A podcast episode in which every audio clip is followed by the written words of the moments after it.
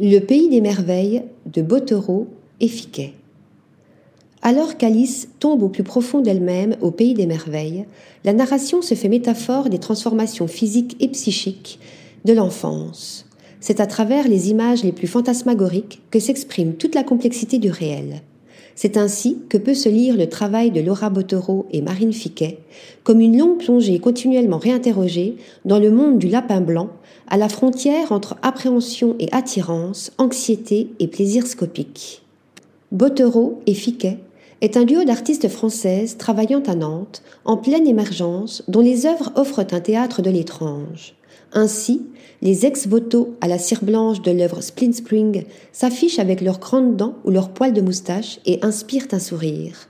Ce sont de petits morceaux de corps et de peau découpés que présente l'œuvre, soigneusement accrochés comme un mur de trophées, mais à travers le rire, le public valide et s'associe à ces découpes morbides.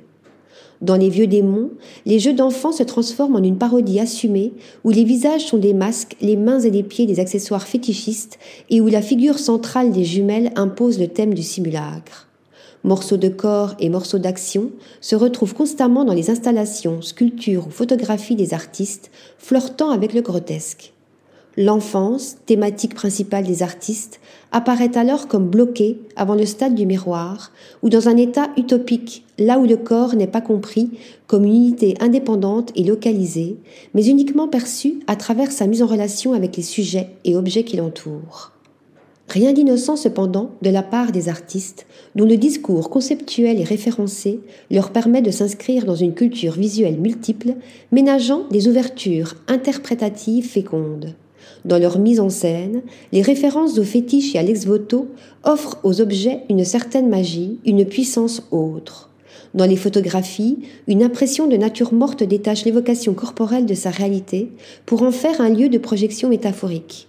Dans certaines installations, la photographie conceptuelle ne semble pas bien loin, associant texte et image à la construction du récit individuel. Dans Soliloque, le dispositif rappelle ainsi celui de Sophical, teinté d'un supplément de fantaisie. Le duo présente les corps comme archives politiques. Est-ce une manière d'évoquer la mémoire et l'inscription physique des événements psychologiques? Mais sans doute existe-t-il autant d'interprétations qu'il existe de récits d'enfants. Article rédigé par Anna Bordenave.